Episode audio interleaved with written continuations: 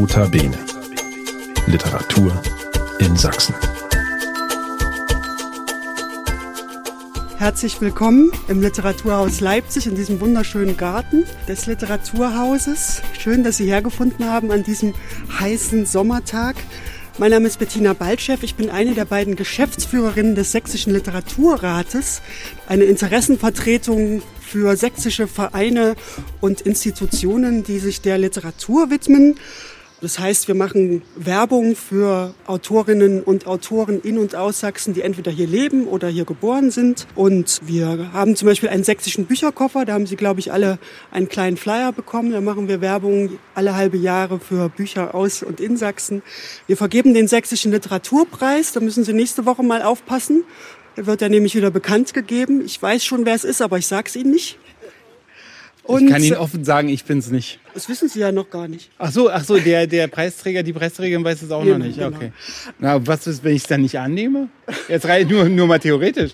Da sprechen wir dann nochmal drüber. Ja, da sprechen wir dann nochmal drüber. Sag ich also, Ihnen die Sie müssen, halten Sie gespannt die Daumen für mich. Dann sage ich Ihnen die Preissumme, dann nehmen Sie den an. Ah ja, okay. Ja, genau. Und in dieser Reihe bei uns zu Gast laden wir uns regelmäßig Schriftstellerinnen und Schriftsteller mit einem Bezug zu Sachsen ein. Und bei Jakob Hein haben wir es ganz genau genommen. Er lebt natürlich schon sehr lange in Berlin, aber geboren wurde er 1971 tatsächlich in Leipzig. In der Uniklinik, ja. In der Uniklinik. Ist gar nicht so weit von hier. Und das nicht ganz unwichtige Detail haben wir uns zum Anlass genommen, ihn heute hier einzuladen. Herzlich willkommen, Jakob Hein. Dankeschön. Vielen Dank für die Einladung. Danke. Ja, und bevor wir uns ganz Ihrem neuen Buch widmen, dann doch noch mal ganz kurz die Frage, inwieweit unsere Einladung denn gerechtfertigt ist. Wie viele Monate oder Jahre haben Sie denn tatsächlich 1971 und später hier verbracht? Also ich bin im Oktober geboren, deswegen habe ich also bis ins Jahr 1972 hier gelebt. Ähm, aber meine Eltern hatten eben hier studiert, weil sie ganz äh, begeistert waren von der Philosophischen Fakultät der Uni Leipzig, wo damals äh, Professor Hans Mayer eben unterrichtete und beide wollten unbedingt bei ihm studieren, wie man so sagte, bei ihm lesen. Und so sind sie dann eben ähm, hierher gezogen, haben dann relativ kurz nach ihrem Umzug hierher äh, meinen Bruder bekommen und dann relativ kurz vor ihrem Rückzug äh, nach Berlin, so äh, haben sie dann noch mich bekommen, so dass ich hier nicht lange gelebt habe. Die Verbundenheit ist dann geblieben, erst so als ähm, also Stänker, Stänkergrund für meine Berliner Klassenkameradin und Klassenkameraden, die dann gesagt haben, oh, du bist ja gar kein Berliner, du bist ja Sachse, wo ich dann immer so ein bisschen traurig war, weil man konnte das ja im Klassenbuch so nachgucken. Und dann aber war es sehr ähm, schön, weil dann eben nach der Wende habe ich dann immer geschrieben, geboren in Leipzig und aufgewachsen in Berlin.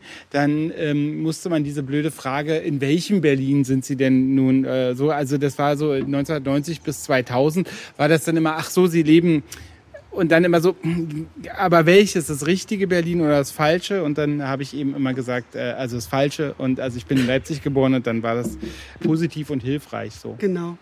Und äh, wenn Sie heute durch diese Stadt gehen, haben Sie dann noch eine Beziehung dazu? Ist das was, wenn man älter wird und also wir sind ja beide nein, nein, ich muss, ich entschuldige mich, wir sind ungefähr ein Jahrgang, deshalb darf ich das sagen. Frau dann, ist viel jünger als dann ich. wird man ja manchmal, dann, nein, aber dann, dann kriegt man ja noch mal so eine andere Beziehung zu seiner Herkunft und vielleicht auch zum Herkunftsort. Läuft man dann anders durch diese Stadt, selbst wenn man hier nur kurz geblieben ist? Also jetzt so von meiner Geburt her ist da nicht so viel, aber ich bin ja dann mit Leipzig sehr viel verbunden gewesen. Also es ist ja die große deutsche Buchstadt, die letzte große deutsche Buchstadt, würde ich sagen, äh, ja gewesen vielleicht, weil es ja keine große äh, Buchstadt mehr gibt. Ich bin sehr gern viel lieber hier bei der Leipziger Messe, das sage ich ganz offen, weil die Frankfurter Messe ist ja gar nicht für Autoren oder Autorinnen, die ist ja für Verlage. Also die Frankfurter Messe ist so da hat man diesen angenehmen Eindruck, wenn, wenn es gar keine Autoren gäbe, dann würde das noch fünf bis zehn Jahre so weitergehen, das Verlagsgeschäft, und dann gäbe es erst ein Problem. Während man in Leipzig das Gefühl hat, dass Autorinnen, Autoren, die Bücher schreiben, auch irgendwie einen Beitrag leisten. Das ist sehr, sehr, sehr schön. Äh, Leipzig liest äh, mag ich eben zum Beispiel natürlich sehr. Mhm. Ähm, dann habe ich hier meine Weiterbildung in Psychoonkologie gemacht. Das war neben dem großen äh, Bundesverwaltungsgericht, ähm, war da so ein, so, ein, so ein Gästehaus von der Uni, wo wir die Weiterbildung gemacht haben. Also Also irgendwie ähm, ist mir das dann sehr verbunden geblieben. Ich war mhm. heute in der Baumwollspinnerei, habe mich da umgeguckt mit, mit einem Freund. Also irgendwie ist da so eine positive Verbundenheit geblieben. Ähm, ja, also Leipzig. Ach so, und jetzt studiert auch noch mein, äh, mein großer Sohn studiert jetzt hier, äh, so dass ich jetzt eben praktisch äh, ihn hier besuchen kann. Und jetzt ist die Verbundenheit natürlich noch größer und ja. fühlt sich auch sehr wohl hier. Also nach allem, was ich so mitbekomme. Ja, sehr schön. Ja, und in Ihrem neuen Buch über das wir heute sprechen wollen, der Hypnotiseur oder nie so glücklich wie im Reich der Gedanken, führen Sie uns dann in einen Ort jenseits aller Großstädte, nämlich in ein Dorf im unteren Odertal, wo sich, wie man so schön sagt, Fuchs und Hase guten Nacht sagen. Und dort reisen wir zudem mit Ihnen zurück in die 80er Jahre, als dieses Dorf noch in der DDR lag.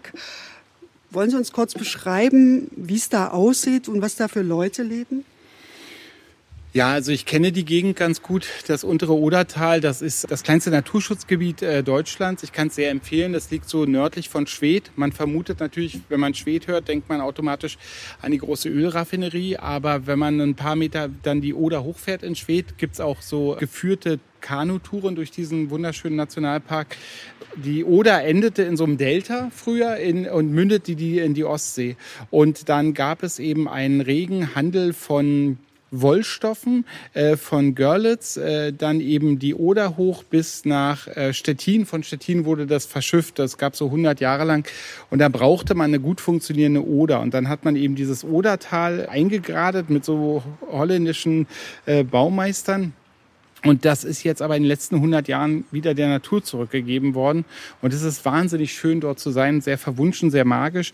Ähm, es gab dann diese 100 Jahre, wo dann große Gebäude entstanden, wo dann Zollstationen entstanden. Und jetzt ist alles wieder so richtig tiefste, also man fühlt sich wie am Rand der Welt. Es ist, da ist nichts, da wird nichts, da war nichts. Äh, das ist so, ähm, also so eine Aufbruchsstimmung, wie man sie in Teilen Sachsens, Teilen Thürings oder so sieht, ist da immer dran vorbeigegangen.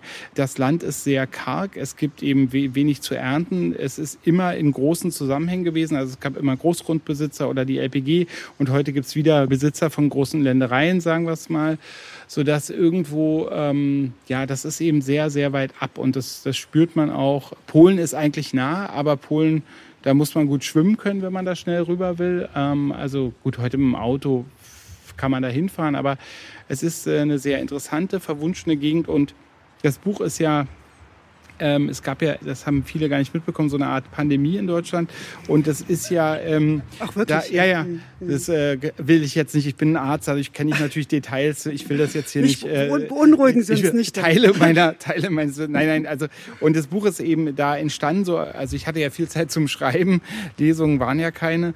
Ähm, ins Restaurant musste man auch nicht. Theater waren zu. Es war, wie gesagt, ich konnte mich sehr gut fokussieren.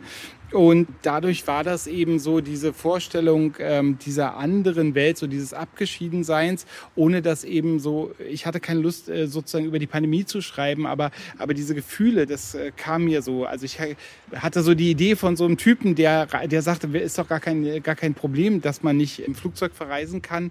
Ähm, man kann doch einfach in Hypnose verreisen. Und dann dachte ich, woher weiß der Typ das? Und dann dachte ich, der hat es vielleicht schon mal gemacht. Der hat das schon mal in, in der DDR, hat er das schon mal angeboten mit großem Erfolg.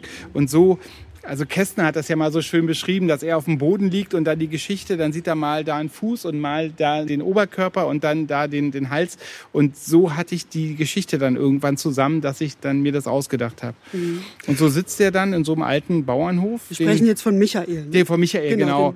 genau. Äh, sitzt er da in so einem alten Bauernhof äh, und macht eben Hypnose. Und ja, und dann äh, hat er das Glück, dass ganz viele Frauen zu ihm kommen und aus seiner Kunst ein Geschäft machen, würde ich sagen. Wir haben jetzt gerade den Michael schon ein bisschen beschrieben, ein junger Mann, der mal ein paar Semester Psychologie studiert hat und dann das Haus in das Haus seiner Großmutter zieht. Also das ist dieser Hof, von dem wir gerade sprechen. Und äh, offiziell ist Michael Bibliothekar in der LPG, weil in der DDR braucht ja jeder irgendwie so eine Stelle, ob er dann was gemacht hat oder nicht. Genau, damit er nicht unter den äh, sogenannten asozialen Paragraphen fällt. Genau, genau. da musste man äh, musste genau. man irgendwas nachweisen und er hat immer viel mit dem Kumpel, mit dem LPG-Vorsitzenden, mit dem Sohn hat er mal gespielt. Deswegen gibt ihm der LPG-Vorsitzende einen Job als Bibliothekar. Und ich finde aber dieses Detail sagt ja auch schon viel aus über die Stimmung in den 80er Jahren in der DDR und dann noch am Rand der Republik. Also mhm. damit kann man ja ganz viel erzählen. Sie haben ja gerade beschrieben, warum Sie sich diesen Ort gesucht haben und das wie der Ort heute aussieht, aber der hat sich wahrscheinlich gar nicht so viel verändert seit Nein. den 80er Jahren, oder? Nein, ich glaube, das ist eher sozusagen, dass der Konsum zu hat, der Jugendclub ist zu und der Bahnhof ist geschlossen. Also so, also dagegen war in den 80er Jahren tobte da das wilde Leben. Mhm. Ja. Und äh, genau, es gibt diesen Ort, äh, ich habe ihn nur anders genannt. Und der Bewohner von dem Haus, in das ich die Geschichte gesetzt habe, der ist auch bei mir vorbeigekommen. Also wir, wir haben da unseren Garten und so. Und dann, dann sind wir da. Und der Bewohner von dem Haus ist auch vorbeigekommen und hat gesagt, ja, hier, ich wohne übrigens da, Fabrikberg 2, äh, haben sie gut gemacht, haben sie schön beschrieben, alles und so. Also der ist, der hat ein Gartenbauunternehmen, also dem geht's nicht so schlecht wie dem armen Micha, aber ähm, war sehr lustig, dass der dann vorbeikam. Wollte ich nur sagen. Und das ist, da gab's eben eine alte Zuckerfabrik und deswegen hat man dann so einen ganz kleinen Ort, äh, also ähm, ähm, der heißt in Wirklichkeit Mescherin. Und da gibt's dann die obere Dorfstraße und die untere Dorfstraße und dazwischen läuft am Fabrikberg. Das ist dann sehr irgendwie sehr beeindruckend, weil man da weit und breit keine Fabrik sieht. Und Sie lassen in Ihrem Buch verschiedene Dorfbewohner zu Wort kommen, Ja. rund um Michael. Und gleich am Anfang lernen wir Lieselotte Sawicki kennen und die sagt einen Satz, der dann in so einem sehr leichten Roman, wie Sie ihn geschrieben haben, doch etwas schwerer daherkommt. Sie sagt nämlich, in der Stadt kann jeder leben, Dorf ist schwer. Wollen Sie uns das mal erklären, was, was Frau Sawicki damit meint? Ja, ja, die Städte sind eben, äh, sind eben für die Anonymität da. Also neben einem, das ist ja dann immer wieder sozusagen, also davon lebt ja unter anderem die Springerpresse, dass sie dann eben, sagt, wir ahnten nichts. Er lebte zehn Jahre lang nebenan. Wir wussten nicht, dass er keine Ahnung, Tierhäute sammelt oder so. Und das weiß man nicht. Das ist in der Stadt, ist, das in Ordnung. Ähm, Stadtluft macht frei. Das war damit auch gemeint. Man konnte eben in die Stadt und dann sollte jeder nach seiner Fassung glücklich werden. Im Dorf ist die soziale Kontrolle ja viel höher. Da ist es ganz klar, wie man leben soll. Da ist es auch ganz klar, wie man aussehen soll. Also es ist auch immer noch heute schwer. Zum Beispiel, also in der Stadt, wenn jemand sagt, du übrigens, ich wollte dir mal was beichten, ich bin homosexuell, dann, dann sage ich, das interessiert mich überhaupt nicht. Ja. Und äh, auf dem Dorf ist das noch ein großes Ding, ja, mhm. dass man schwul ist oder lesbisch. Also da, da gibt es schon Unterschiede. Ich finde, Dorf ist wirklich schwer. Mhm. Also viele, viele Städter, die ja aufs Dorf gezogen sind, spüren das auch und mhm. merken das und haben sich das anders vorgestellt. Die haben so gedacht, sie können jetzt eben da ganz, ganz frei sich entfalten und dann kriegen sie dann aber doch Hinweise zum Sozialverhalten, die sie dann selber auch überraschen. Und Michael ist ja quasi auch so jemand, der ist zwar in dem Dorf geboren, ist dann aber weggegangen und wiedergekommen und er wird natürlich argwöhnisch beobachtet Klar. von den Dorfbewohnern Dorfbewohnern. Was macht er denn, dass er da so auffällig ist? Oder eigentlich würde man jetzt auch als Städter denken, wieso, der lebt da einfach. Aber trotzdem ist ja irgendwas an ihm anders, dass die Leute so genau hinschauen, oder? Ja, er macht ja nichts Richtiges. Dann mhm. macht er eben diesen komischen Bibliothekarsjob. Der lebt von nichts. Der hat, äh, der ist nicht an die Fernwärme angeschlossen, wie der Rest vom Ort, weil er ist gegenüber auf der anderen polnischen Seite ist. Das stimmt alles, ist ein, ist ein äh, Kohlekraftwerk und dadurch gab es Fernwärme, an die man sich da anschließt. Hat kein fließend Wasser, lebt da in so einem Riesenhaus in zwei Zimmern im Wesentlichen, als wir ihn kennenlernen Kennenlernen und gießt sich immer Wasser aus der Emailkanne in so ein Becken, macht sich dann sauber, äh, isst Kartoffeln und braucht nicht und will nicht und äh, liest seine Bücher. So, mhm. das ist ja prinzipiell verdächtig und ja, also was weiß ich, Freiwillige Feuerwehr wird ihn nicht interessieren, Angeln wird ihn nicht interessieren, fährt den alten äh, alten Wartburg von seinem äh, Großvater, das, äh, das das geht alles nicht. Eigentlich mhm. geht es alles nicht. Und dann kriegt er auch noch Besuch von jungen oh Frauen. Ja. Und es geht los mit Annika. Annika als Sekretärin im VEB Lacke und Farben, kurz LACUFA. Sehr ja. schön, LACUFA. Eigentlich ein Leipziger Unternehmen, aber es gab auch eine Dependenz in Berlin. Deswegen habe ich das, äh, LACUFA, die musste bei LACUFA arbeiten, weil er will dann auch dem, dem also genau, das, der, die, sie benutzt diesen Job dann auch, um, um weiterzukommen in ihrem, in ihrem Projekt. Genau. Und äh, Annika hat ein Fable für Paris. Und wenn man in der DDR gelebt hat, weiß man, dass das ein bisschen schwierig war. Äh, sie führt Selbstgespräche auf Französisch, was ich sehr schön finde. Und äh, sie sagt sich aber, wir sind im Jahr 1983 ja, ja. ungefähr. Sie muss noch 40 Jahre warten, bis sie mal nach Paris kann. Und ja, dann kommt sie zu Michael, weil sie gehört hat, dass da so ein junger Mann so Sachen mit einem macht und wo man, wo man nach Paris reisen kann, ohne das Land zu verlassen ist aber ein bisschen skeptisch. Sie, stellt dann einmal die Frage, und dann verwandelst du mich in ein Huhn?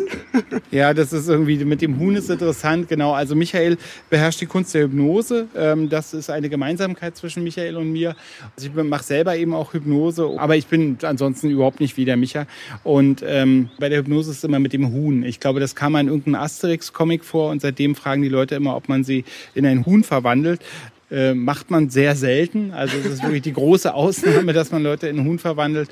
Genau, und das wird aber oft gefragt und dann kommt man ins Gespräch über Hypnose und so und dann ist es aber eigentlich alles gar genau. nicht. Und da würden Sie uns jetzt mal ein Stück vorlesen über Annika. Genau, die Stelle, wo sie in ein Huhn verwandelt wird, genau. kommt jetzt auch schon. Annika.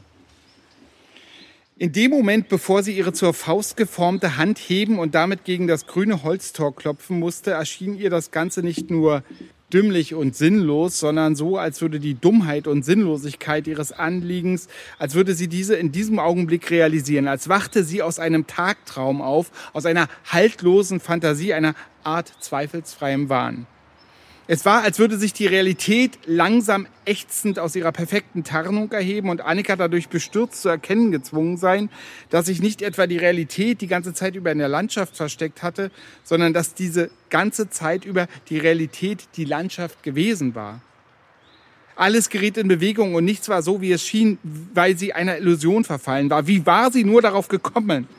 Dass sich hinter einem verwitterten Holztor im unteren Odertal ein Ausweg für sie öffnen könnte. mit etwas Glück würde hier niemand auf sie schießen und sie würde sich lediglich einen Splitter beim Klopfen einreißen, aber sicher würde niemand dieses Tor öffnen, der ihr eine Reise nach Paris ermöglichen konnte. Also spürte Annika in diesem Augenblick den starken Drang umzudrehen, abzuhauen und nach Hause zu fahren.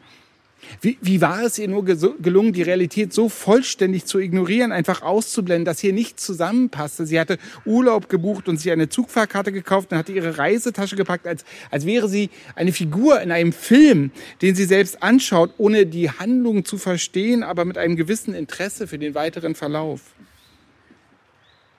Eines Nachts hatte sie mal wieder mit Doreen Wermut mit Zitronensaft gesoffen und dazu schachtelweise Club geraucht. Und wie immer, wenn sie völlig betrunken war, hatte sie irgendwann von ihrer großen Reise nach Paris zu erzählen begonnen. Von der Ankunft in Orly, der Fahrt mit der Sieben nach Villejuif, dem Hotel in Montmartre, den schönen Tagen am Eiffelturm, der Besuch von Morrison und Laurencin auf dem Père Lachaise, der unvergleichliche Café Olé im Café de la Paix und so weiter und so weiter weiter.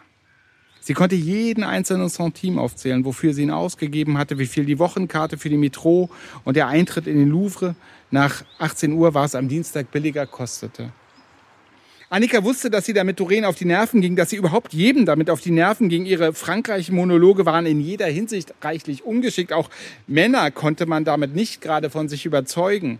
Männer rückten verunsichert von ihr ab, verunsichert von ihr ab, wenn sie in diese Phase kam, weil sie nicht wussten, wie sie ihre detailversessenen Berichte fiktiver Reisen einzuordnen hatten. Handelte es sich um die Wahngedanken einer psychisch Kranken? Oder um den Reisebericht einer Frau, die einerseits hier saß und Shoppen um Shoppen grauer Mönch trank und von ihrer Arbeit als Sekretärin im VEB Lacke und Farben erzählte, gleichzeitig jedoch so privilegiert war, Freizeitreisen nach Paris zu unternehmen? Oder war sie einfach nur eine Mitarbeiterin, die einen zum Reden bringen sollte, wo Schweigen die bessere Option war? So oder so hatte man mit so einer besser nichts zu tun und versuchte lieber bei einer anderen zu landen. Annika fand es selbst auch ein bisschen gefährlich, jedes Mal im Suff in stundenlange Monologe über ihre Traumreise nach Paris zu verfallen. Es war ja kein Geheimnis, dass der Geheimdienst viel Zeit damit verbrachte, die Bevölkerung auszuhorchen und dass überall Spitzel sitzen konnten. Es erschien ihr zwar unwahrscheinlich, aber vielleicht war auch ihre alte Schulfreundin Doreen auch bei Horch und Cook. Wusste man's. Wenn sie also im Rausch ihre Hemmung verlor, fing sie nicht an, Wirtinnenlieder zu singen oder ihrem Busen die Männer zu zeigen, sondern sie erzählte von Paris, den Arrondissements, den Bussen, den Parks, den unfreundlichen Kellnern, den kleinen Booten im Jardin de Luxembourg und so weiter und so fort. Sie hatte ihre Reise zusammengepuzzelt aus vielen unendlich kleinen Teilen, aus Fernsehberichten, aus Romanen, aus Zeitungsmeldungen und kleinen Reportagen im Radio. Wenn es irgendetwas aus Paris gab, fand es Annikas Aufmerksamkeit. Dabei hätte der französische Präsident, seit 1981 war es François Mitterrand, den Annika etwas weniger mochte als seinen Vorgänger, wobei sie von beiden keine politische Meinung hatte, aber den Namen Valérie Giscard d'Estaing herrlich unnötig kompliziert und damit französisch fand, Hätte dieser Präsident also einen Atomangriff auf die DDR verkündet, hätte diese Ankündigung Annika wohl weniger interessiert als die Frage, ob er direkt über die Rue de Faubourg Saint-Honoré oder über den Seiteneingang in der Rue de Lycée in den Palast gelangt war, von dem aus man doch einen so schönen Blick auf die Champs-Élysées hatte. Sie konnte einfach nicht anders. Sie hatte diese Reise schon so oft in ihrem Kopf gemacht und geplant, die Details verfeinernd, die Route perfektioniert, dass Paris einfach aus ihr rausdrängte. Der Umstand, dass diese Reise nie stattgefunden hatte und sich daran wohl auch in den nächsten knapp 40 Jahren nichts ändern würde, machte die Sache nicht besser. Weißt du was? stieß schließlich Doreen in einer kurzen Pause vor, die Annika in ihrem Paris-Bericht einlegte, weil sie überlegte, ob man von der Linie 4 in die 2 am Gare du Nord oder am Bar Rochefort umstieg. Weißt du, ich habe ge was gehört, was, was sich sicher interessieren wird. Im Odertal soll es einen Typen geben, der einem jede Reise besorgen kann. Jede. Im Oderbruch? Sie sprachen beide schon ziemlich skandierend, weil ihre Kleinhirne zu betäubt waren, um sie bei den feineren Bewegungen der Zunge zu unterstützen. Nein, im unteren Odertal, sagte Doreen, nördlich vom Oderbruch. Das ist das Gleiche. Das kann sein, aber es ist nicht dasselbe. Ganz genau wussten sie beide nicht, warum sie nun lachten, aber das war nach zwei Flaschen Gotano Bianco mit Zitronensaft nie restlos zu klären. Das Thema fiel dann unter den Tisch, über den an diesem Abend noch viele weitere bunte Themen rollten. Es fiel ihnen ein bisschen schwer, fokussiert zu bleiben. Trotzdem sprach Annika ihre Freundin beim nächsten Treffen nochmal darauf an. Zum Glück waren sie zum Eisessen verabredet, sodass außer dem Eierlikör kein Alkohol im Spiel war. Du weißt doch noch letztens in der Harmonie. Uff, erinnere mich nicht daran, sagte Doreen entsetzt. Es mag sein, dass die Thüringer unglaubliche Talente besitzen. Ich meine, so Goethe-mäßig und so. Aber puh, von der Wermutherstellung sollten sie die Finger lassen. Du, vielleicht haben wir auch einfach nur zu viel getrunken. Du, auch das. Aber ich sag mal, wenn ich Nordhäuser Kornbrand trinke, auch ein Thüringer alkoholisches Produkt, dann brauche ich am nächsten Morgen zwei Gläser Mineralwasser und eine Azesal, um den Tag gut zu überstehen. Aber nach einer Nacht voller Gotano erlebe ich am nächsten Tag die verschiedenen Kopfschmerzen wie ein Regenbogen in den Farben des Schmerzes. Man sollte den Thüringern die Herstellung ausländischer Alkoholiker nicht gestatten. Wobei ich da nicht nur auf unsere Freunde im Süden schimpfen will, auch die Berliner bei Schilkin sollten sich ganz auf die Herstellung klarer Brände konzentrieren und die Finger vom Wacholderschnaps äh, lassen, den Gin zu nennen, einer Kriegserklärung an das Empire gleichkommt. Mhm. Aber sag mal, mal ganz was anderes. Du hattest von einem Typen erzählt, der einem jede Reise besorgen kann im, im Untertal oder so, stimmt das? Oder war ich da einfach nur zu betrunken oder du? Unteres Odertal, bestätigte Doreen. Das habe ich von einer Tante meiner Mutter, die da in der Nähe wohnt. Der Typ soll auf einem einsamen Bauernhof leben, aber nicht gefährlich sein. Und angeblich kann er dich mit Hypnose an jeden Ort bringen, an den du reisen möchtest. Mit, mit Hypnose?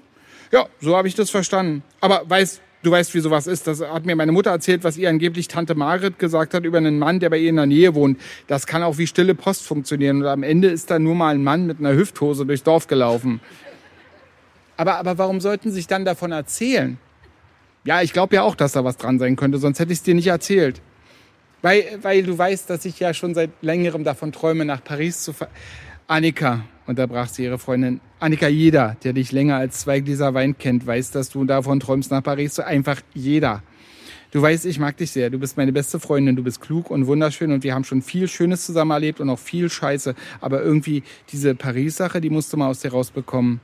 Und da du noch lange nicht Rentnerin bist, musst du entweder noch mehr als 30 Jahre damit leben, bis du endlich mal in die, das in die Tat umsetzen kann, oder wir finden mal eine andere Lösung. Denn ich weiß nicht, wie oft ich es noch hören kann, dass du mit dem Rohr K nach Versailles fahren willst. Ah, sagte Annika französisch. Und es ist die Linie L. Wie dem auch sei, sagte Doreen ungehalten. Fakt ist, dass du vor 2023 weder mit der K noch mit der L oder einer andere dieser Linien fahren wirst. Und 2023, das ist noch sehr lange hin. Ich werde es jedenfalls nicht durchhalten, noch knapp 40 Jahre lang diese Geschichten von dir anzuhören. 40 Jahre? Knapp. Ja. Sie schwiegen. Miteinander schweigen zu können, war beinahe das Schönste an ihrer Freundschaft.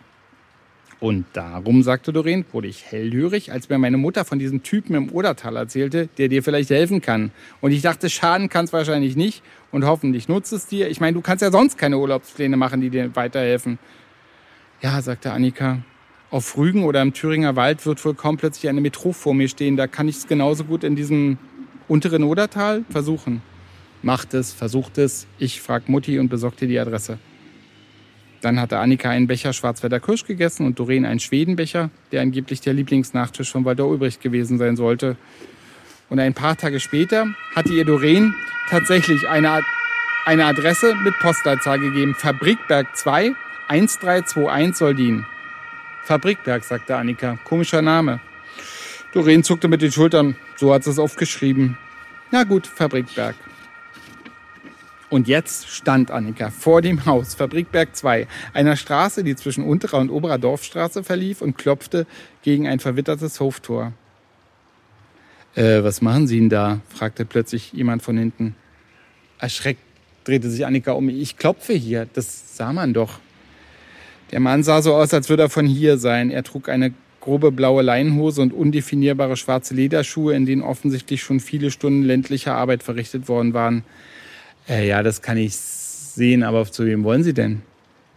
Zu, zu, zu Micha. So ausgesprochen kam es Annika völlig falsch vor. Sie stand in ihrer Popelinehose und den breiten Schulterpolstern eindeutig als Städterin, eindeutig als nicht von hier zu erkennen, in einem Dorf namens Soldin auf einer Straße namens Fabrikberg und erzählte einem eindeutig von hier stammenden Mann, dass sie einen Micha suche, eine Person, die sie nie zuvor im Leben getroffen hatte und deren richtigen Vornamen sie wohl erraten konnte äh, deren Nachnamen sie aber definitiv nicht kannte, zumal an diesem Haus auch kein Klingelschild zu finden war. Danach hatte sie ja gesucht, bevor sie angefangen hatte, gegen das Holztor zu klopfen.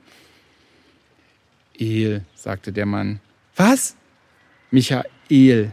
Mein vollständiger und richtiger Name lautet Michael. Und dass es den Leuten hier im Ort nicht gelingt, sich noch zwei Buchstaben mehr zu merken, daran habe ich mich gewöhnt. Aber wenn das anfängt, Ausmaße anzunehmen, dann muss man dem Einhalt gebieten. Michael, Annika versuchte ein Lächeln und streckte ihre Hand aus und Michael schüttelte ihren Arm durch. Und äh, wollen Sie hier einziehen? Micha zeigte auf den großen Koffer neben Annika. Hellgraue Hartpappe, die von zwei vernickelten Metallbändern umfasst war, die in Schla Schnappverschlüssen endeten, zwischen denen ein schwarzer Bakelitgriff an seinen aufgeschraubten Gelenken lag. Wenn es nicht so ein hässlicher Gebrauchsgegenstand gewesen wäre, hätte man ihn als Familienerbstück bezeichnen können. Äh, nein, nein, lächelte sie nervös. Es ist nur, ich hatte ke keine andere Tasche zu Hause und darum, manchmal war es auch gut, dass man nicht jeden Satz beenden musste. Aber bei aller Ungenauigkeit wusste Annika, dass sie keine Lust hatte, jetzt gleich die zehn Kilometer bis zum Bahnhof zurückzulaufen, während ihr der große Koffer im Takt ihrer Schritte ständig gegen die Beine schlug. Na, dann kommen Sie mal rein, sagte Michael. Und Annika empfand das sowohl als ein Glück, wie sie es auch gleichzeitig hinterfragte, es als ein Glück zu empfinden, von einem unbekannten Mann in einer blauen Arbeitshose auf seinen Bauernhof am Rand der Welt eingeladen zu werden. Erschöpft und verwirrt fing sie zu ihrem eigenen Bedauern zu weinen an. Danke. Vielen Dank für diese lebendige Lesung. ja, man, man kann es ja verraten, Michael hypnotisiert Annika und verwandelt sie nicht in ein Huhn, sondern lässt sie tatsächlich durch Paris streifen mit Alain Delon, dem erotischsten Mann der Welt. Wie sie selber, sehe ich ganz genauso, wie ja. sie selber findet. Ja, und das Interessante ist, dass sie natürlich, als sie wieder aufwacht, gar nicht versteht, was da passiert ist. Und Michael versucht ihr das zu erklären und sagt, Hypnose ist eine Angelegenheit zwischen dir und deiner Psyche. Also ich glaube, das ist ein Missverständnis, was wahrscheinlich jeder hat, der sich nicht damit beschäftigt, dass man denkt, da macht einer was mit einem. Aber ganz so ist es nicht. Also der Micha sagt dann auch, in der Hypnose bist du die Hauptdarstellerin. Und Sie haben es ja vorhin schon äh, erwähnt, Sie, Sie praktizieren das selber in Ihrer Psychotherapiepraxis. Wie würden Sie uns denn jetzt mal ganz nüchtern dieses Verfahren erklären? Was passiert denn da? Also es wird einmal so angedeutet, äh, dass, dass die Leute sich auf sich konzentrieren und dann mit den Augen äh, nach oben, nach unten, Augen geschlossen und so weiter. Kann man das mit ein paar Sätzen zusammenfassen, was da eigentlich passiert? Also die, das Stichwort lautet ja immer Hypnosis gelenkte Entspannung. Also das ist sozusagen, also man, man probiert gemeinsam, also man probiert, dass der Patient, die Patientin eben in, in, in einen Zustand tiefer Entspannung äh, kommt und dann äh, macht man so Angebote, Vorschläge. Jetzt zum Beispiel bei jemandem, der mh, nach Paris reisen will, das ist jetzt das, was Micha ja macht, ist es sehr einfach. Würde man ihm immer so einen Vorschlag machen, so, jetzt sind Sie da, also dann kann man ja auch vorher vielleicht besprechen, ob sie sich eine Flugreise vorgestellt hat oder, oder eine Reise mit der Bahn. Also bei ihr ist es ja eindeutig eine Flugreise, die sie sich so vorstellt. Und dann sagt man eben so, jetzt äh, sind Sie am Flughafen und so gucken Sie mal genau auf die Leute, denen Sie da begegnen und achten Sie mal darauf, Sie haben Ihr Ticket, wie sieht denn das aus? Ist da, ist da vielleicht ein Knick drin? Aber gut, dass Sie das so ordentlich aufbewahrt haben.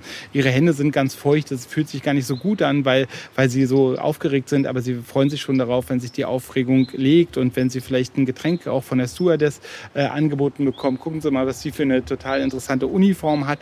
Und dann sozusagen sucht das Gehirn Versatzstücke, Sachen, die es weiß und die es kennt oder Sachen, die, die da hinpassen, wo sie hinpassen sollten sucht und, und setzt sie da ein. Und so ergibt sich das eben für Annika ganz glückhaft, dass... Ähm, dass im, am ersten Hypnosetag, am Tag ihrer, also am ersten Reisetag nach Paris, sitzt ja da vorne, auch zwei Reihen weiter vorne, nur so ein Typ, der so ähnlich aussieht wie Alain Delon. Alle anderen sehen ganz doof aus, aber der sieht so, also sie weiß es nicht so genau. Am zweiten Tag weiß es dann auch schon, da steigen sie ja gemeinsam aus dem Flughafen aus und sie sprechen kurz und er sagt, er hat auch gerade ein paar Tage drehfrei und ob sie denn nicht Lust hätte mit ihm zusammen, also er wird ihr gerne die Stadt zeigen.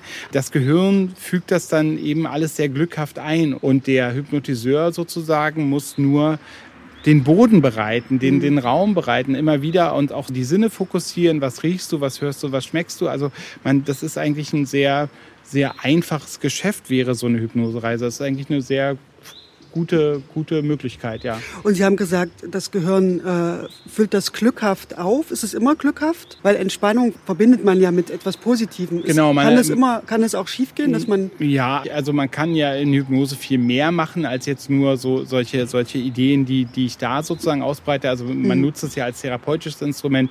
Äh, man nutzt ja Hypnosen auch, um mit den Patienten emotional wohlgemerkt. Das ist kein forensisches Instrument. Also es ist nicht die Wahrheit, die da entsteht, aber mhm. man kann eben auch zu sehr schicksalshaften negativen Begegnungen sozusagen sich zurückbegeben und kann dann dort so die Situation, so wie sie waren oder so wie die Patienten sie in der Vergangenheit erlebt haben, dann die nochmal verändert wahrnehmen. Ich habe eine Patientin zum Beispiel, die, der geht's heute, oder der ging's jetzt lange, jetzt durch meine Behandlung geht's ja natürlich wieder hervorragend, aber der ging's, ähm, nee, der ging's aber sehr lange nicht gut und dann hatten wir überlegt, wann, wann ging's immer richtig gut und ihr ging es immer richtig gut, als sie, ich äh, sage jetzt mal, professionell ähm, Karate gemacht hat. Ja, ich will jetzt nicht keine Details, wo man dann wenn man die dann entfernt kennt, die wiedererkennt.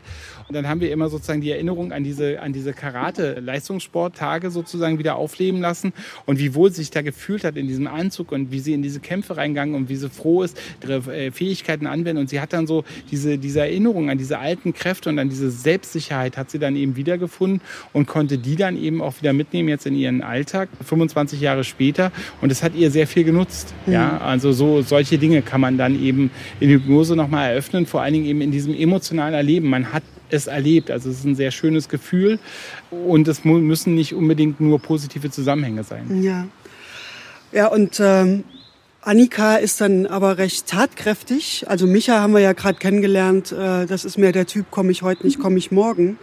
Annika die sieht da ein Geschäftsmodell und möchte Hypnosereisen ins kapitalistische Ausland anbieten und sagt dann ganz nüchtern, die Leute haben ja eh genug Geld. Ja, die wissen glaub, ja gar nicht, wofür genau. sie das ausgeben sollen. Also lass uns also da glaube, doch ein Business draus machen. Ihr Hauptantrieb ist also sicherlich kein Geld. Also Geld hatte ja keine besondere Bedeutung keine in der DDR. Rolle. Genau, ja. Also ich habe mal mit einem Freund zusammen T-Shirts bedruckt, äh, mit einem Smoky-Bild, was wir in der Melodie und Rhythmus äh, gefunden haben. Und dann haben wir T-Shirts bedruckt. Die haben wir irgendwie für, die kamen wahrscheinlich hier aus, aus der Baumwollspinnerei. Und dann haben wir die bedruckt, sind an die Ostsee gefahren, haben für 50 Mark verkauft und haben das Geld drei Wochen lang also nicht annähernd ausgeben können. Also Geld war jetzt irgendwie genug im Umlauf, sagen wir mal.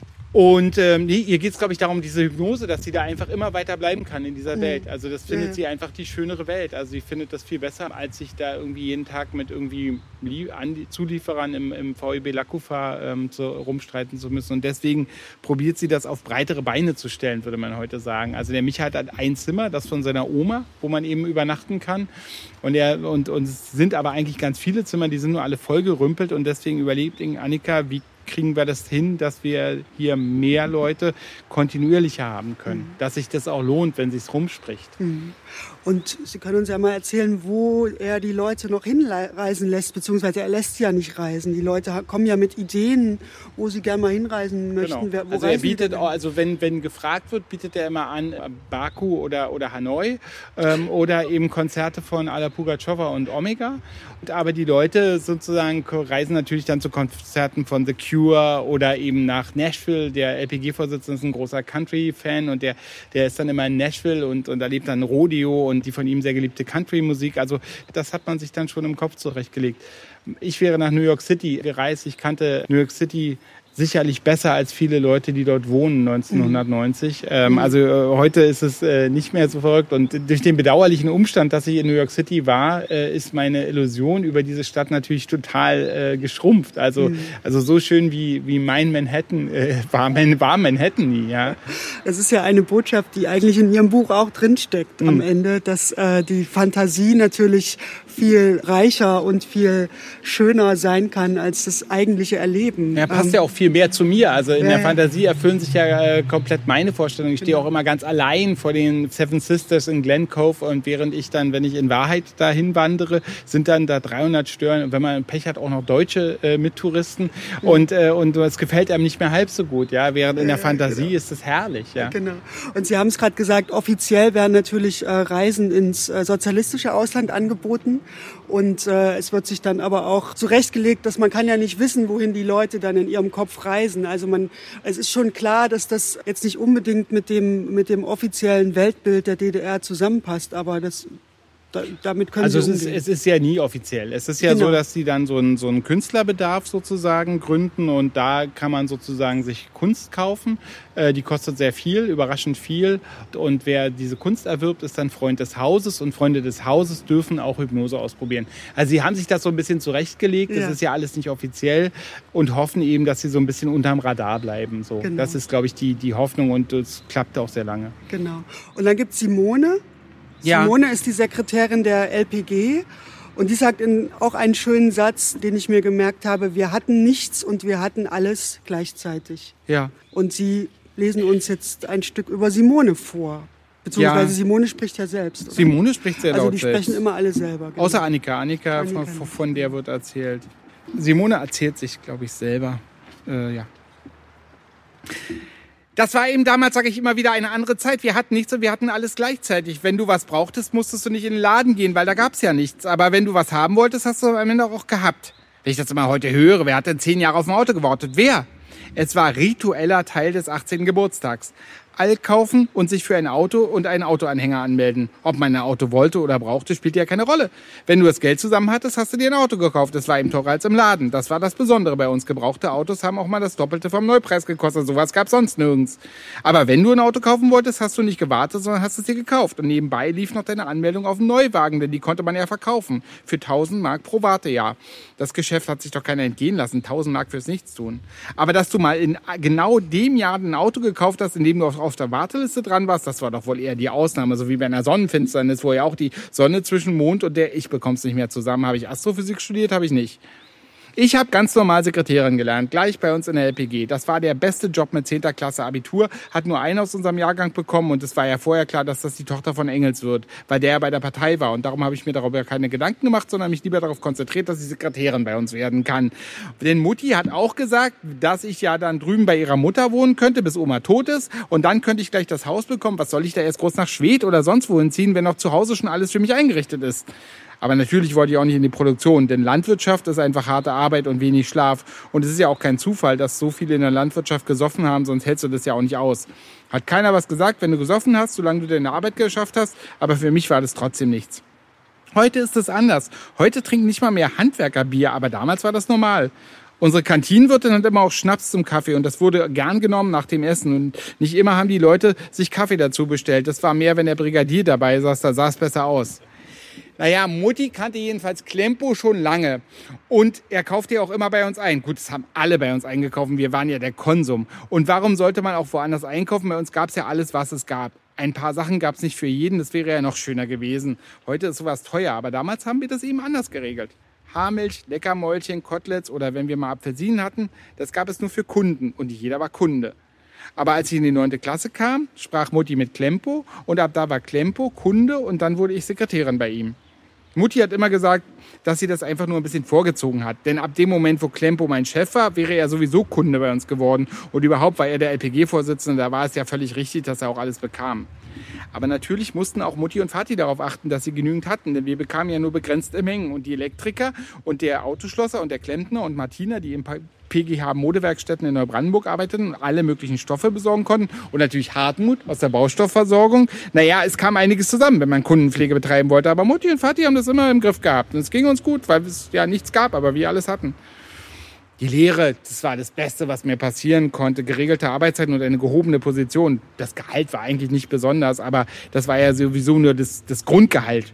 In dem einen Jahr, als wir die neuen Finanzen hatten, habe ich zwei Monate lang kein Geld auf mein Checkkonto bekommen. Ich habe das nicht mal gemerkt. Miete zahlen wir nicht, einkaufen musste ich nicht. Und wenn ich mal was brauchte, habe ich mir das meistens aus dem Reptilienfonds genommen. So hieß das Ding schon immer, schon vor Adolf, hat Klembo gesagt. Wenn jemand fragte, nannten wir es den Fonds zur besonderen Verwendung des Vorsitzenden. Das klang besser als Trinkgeldkasse, wissen Sie, weil Trinkgeldkasse, das war ja nicht nur Trinkgeld drin.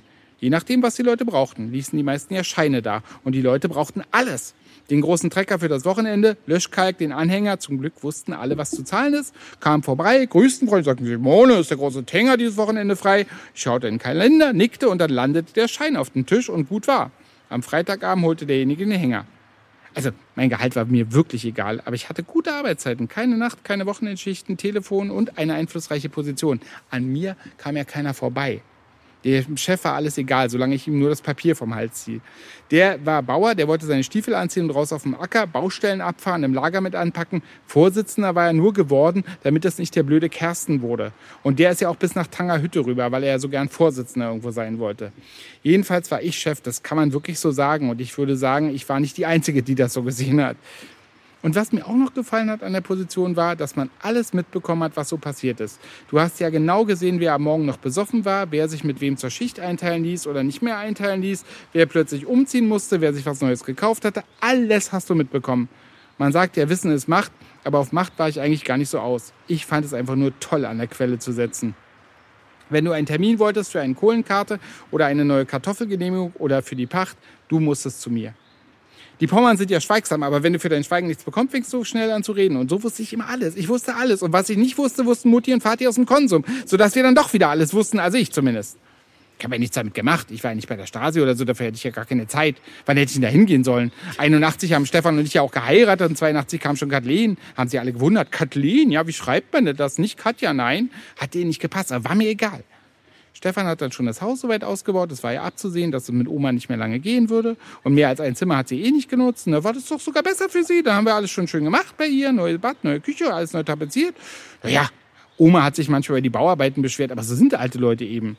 Ganz ohne Staub und Geräusche läuft sowas nicht ab. Ihr Zimmer haben wir so gelassen, wie es immer war. Und das wollten wir dann gleich für das zweite nehmen. Und dann haben wir das so gelassen, wie es war. Und als sie dann 84 weg ist, haben wir es gleich renoviert. Von der Zeit her hat, das perfekt hingehauen. Hellblau, weil es ja ein Junge werden sollte. Und es hat auch geklappt, René.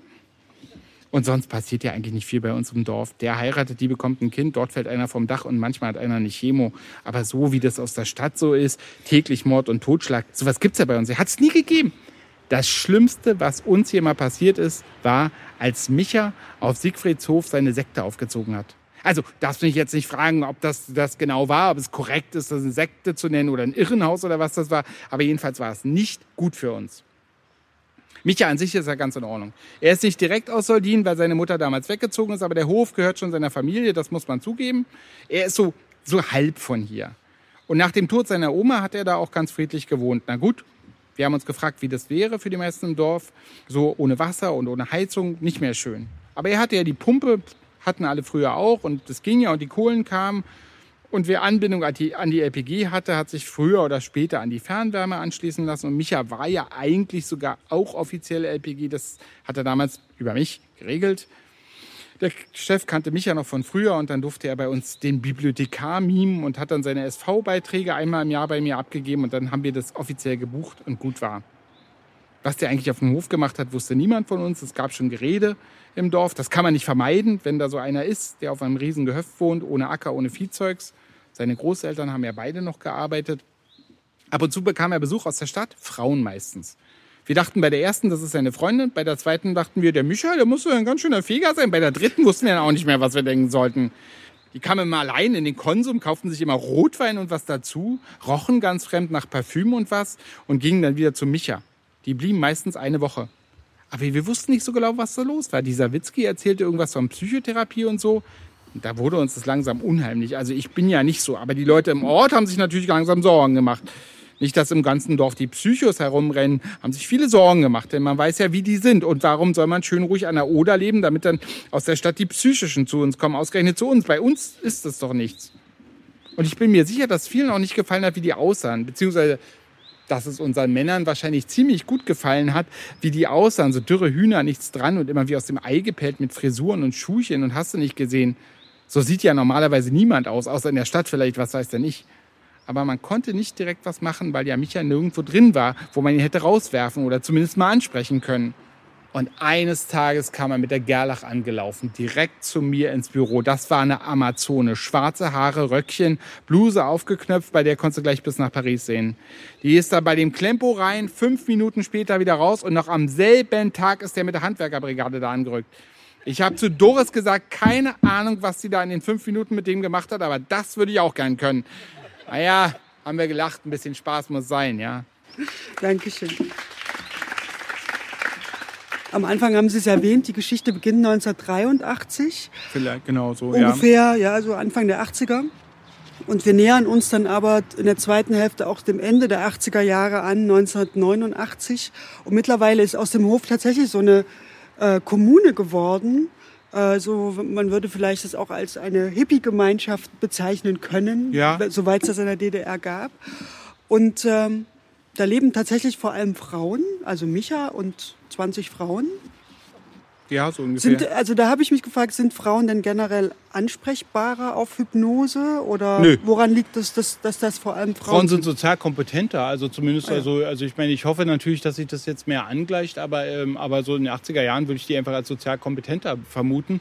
Außerdem genau, also ich äh, irgendwie also dann war das irgendwie so, dann hatte ich die Lise Lotte Sawitzki so als erste, die das erzählt, die so eine alte Lehrerin ist, dann die Annika, die dann eben äh, so erzählt, also eine kompetente Frau, die dann so ist und dann irgendwann dachte ich ja, dann äh, entstand das Buch aus lauter Frauen. Dann dachte ich, jetzt, jetzt äh, führe ich jetzt hier nicht noch irgendeine komische männliche Gestalt ein. Das, das, äh, das machen jetzt die Frauen unter sich aus. Die sich aber allerdings alle um Michael drehen am Ende, ne? Ja, aber genau, ohne dass irgendeine mit dem irgendwie was hat. Also die Annika, die schläft auch ab und zu mal mit ihm, aber sagt auch nicht, dass er jetzt denkt, dass sie zusammen sind, sondern das mhm. ist nur Sex. Und dann sagt er, okay, also das ist, äh, die, die ist schon ganz cool, so muss mhm. man sagen. Mhm. Äh, jetzt so, genau.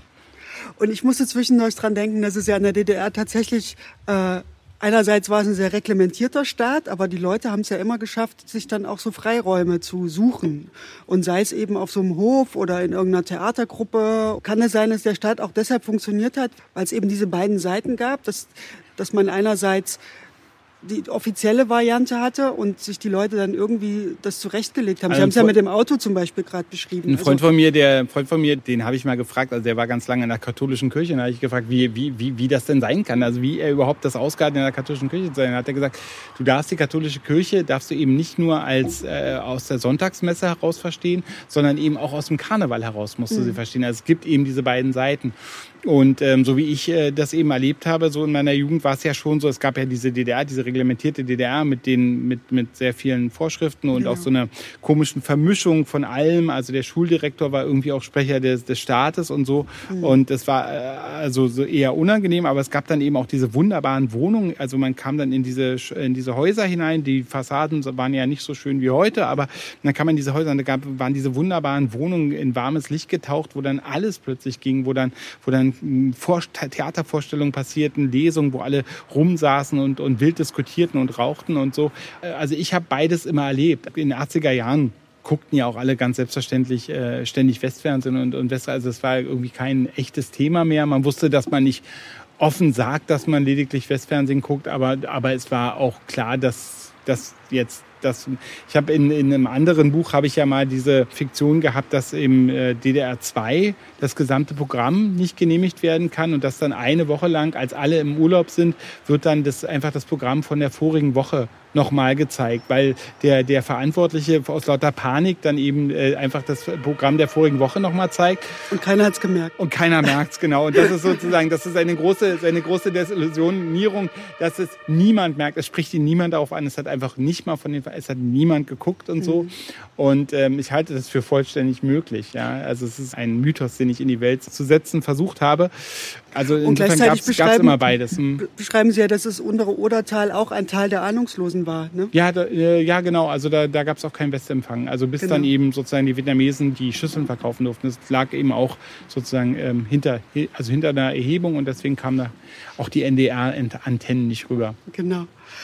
Es klingt jetzt wie so ein kleines Paradies und man wünscht sich eigentlich ein Happy End, aber sie gönnen uns kein Happy End, denn auch dieses, diese kleine Gemeinschaft wird von einem Krebsgeschwür eingeholt, das dann äh, Stasi heißt. Also die Stasi stürmt den Hof mit zwölf Mann, der Betreiber wird verhaftet und äh, man, niemand weiß, wo das herkommt, also wo, wer denn da was verraten hat. Und äh, dann liest man bei ihnen von dem unabsichtlichen Fehlverhalten und dem individuellen Glück, das war das Schlimmste, was sozusagen der Staat und der Stasi passieren konnte. Also dieser Individualismus war die eigentliche Bedrohung, oder? Ja, also das, das war jedenfalls sehr verschrien. Also Bürgerlichkeit mhm. und Individualismus, so, so ähm, probierte man sehr zu bekämpfen. Äh, genau, also ich, ich, ich musste irgendwie, also es war ja dann auch irgendwie die Frage, war, was passiert damit? Also es war, war hat sehr, sehr, sehr viel Freude gemacht und so und bei, beim, beim Schreiben des Textes. Und dann war eben so, wo siedel, wo siedel ich das an? Wie geht das dann weiter? Und natürlich auch die Frage, wie, wie geht es da weiter? Und was, mhm. was ist, wie, was ist eigentlich im Heute? Und die Idee ist eben eine Idee von einem Land, wo man nicht verreisen kann aber natürlich ist es vollkommen klar, dass dieser Hof auch durch die Umstände der Wende äh, untergehen muss, weil mhm. diese Idee, dass man eben in Hypnose in, äh, reist, ist natürlich sofort erstmal rasend unpopulär. Mhm. Ich kann es mir heute wieder gut vorstellen. Also ich kann heute sozusagen, es ist eben sehr umweltfreundlich so zu reisen, mhm. aber ähm, also und eben klimaneutral und so weiter. Aber ähm, also damals äh, sozusagen musste das erstmal äh, vorbei sein. Die Leute wollten egal wie wirklich nach Paris und egal wie wirklich nach New York und wollten eben nicht sich in Hypnose in diese, in diese, also wollten eben endlich dem entkommen können. Und und so, so musste das irgendwie dann enden. Und ähm, es ist ja nicht so traumatisch, weil sozusagen, also die Stasi ähm, unternimmt was gegen den Hof, sie muss auch was dagegen unternehmen. Es kann irgendwie so nicht weitergehen, dass da die Leute Tausende von Mark scheffeln mit einem, mit dieser ähm, äh, Schattenwirtschaft. Kurz nachdem die da sozusagen den Hof beenden, wird dann praktisch von den Bürgern ja auch die Stasi beendet. Und insofern ist das dann wieder auch, also ähm, ja, das ist dann, ist dann, man ist dann ganz erleichtert, weil man weiß ja, ja man ist im Jahr 1989 und man weiß, okay, die werden zwar jetzt jetzt verhaftet, aber es wird klimpflich ablaufen. Genau, genau. Das, ist, äh, das ist dann die Idee. Und wenn Sie dann, wenn Sie dann sagen, die Leute reisen tatsächlich dann an die Orte, dann geht es Ihnen wahrscheinlich so, wie Sie es gerade beschrieben haben, dass Sie dann in Paris oder New York stehen und auch ein bisschen enttäuscht sind, dass die Realität vielleicht es ist eben doch viel, nicht so viel, so viel echter die Realität. Ja. Also wenn ich jetzt an New York denke, wo ich dann eine Weile gelebt habe, ist es eben vor allen Dingen, also, also wenn man heute nach New York fährt, das erste, was, ein, was mich beeindruckt, ist auf jeden Fall dieser ungeheure Gestank. Also diese Klimaanlagen, die sozusagen die, die, diese, diese heiße Luft aus den Büros und aus allen Gebäuden sozusagen auf die Straße pusten äh, mhm. und, und die dann eben so eine ständige auch Verwesung. Also wenn da jetzt eine Tüte Milch steht, nach einem, nach einem Tag äh, fängt die da an zu schimmeln und zu gären. Also alles äh, riecht so gärig und auch unten im Subway und so. Ähm, also das ist auch was. Und äh, wenn man eben nur in, in Berlin-Weißensee sitzt und von New York York träumt, dann gibt es diesen Gestank nicht. Das ist, da ist alles so cool und so hübsch und so, und so schick. Und das, das muss man einfach ehrlich sagen. Ja, Jakob Hein, vielen Dank. Schön, dass Sie ja, da vielen waren Dank für die Einladung. und Ihr Buch äh, vorgestellt haben. Äh, hat sehr gut zu diesem lauen Sommerabend gepasst. Und äh, die Buchhandlung Krümmer ist anwesend, hat sehr viele Bücher dabei. Und äh, Sie signieren sicher auch noch Ja, klar, Moment. sehr gerne. Genau. Auf jeden Fall. Und äh, schön, dass Sie alle da waren. Ich wünsche Ihnen einen wunderbaren Abend und lesen Sie dieses Buch. Es passt wunderbar in den Sommer. Einen schönen Abend Ihnen. Ja, schönen Abend. Danke. Nota Bene. Literatur in Sachsen.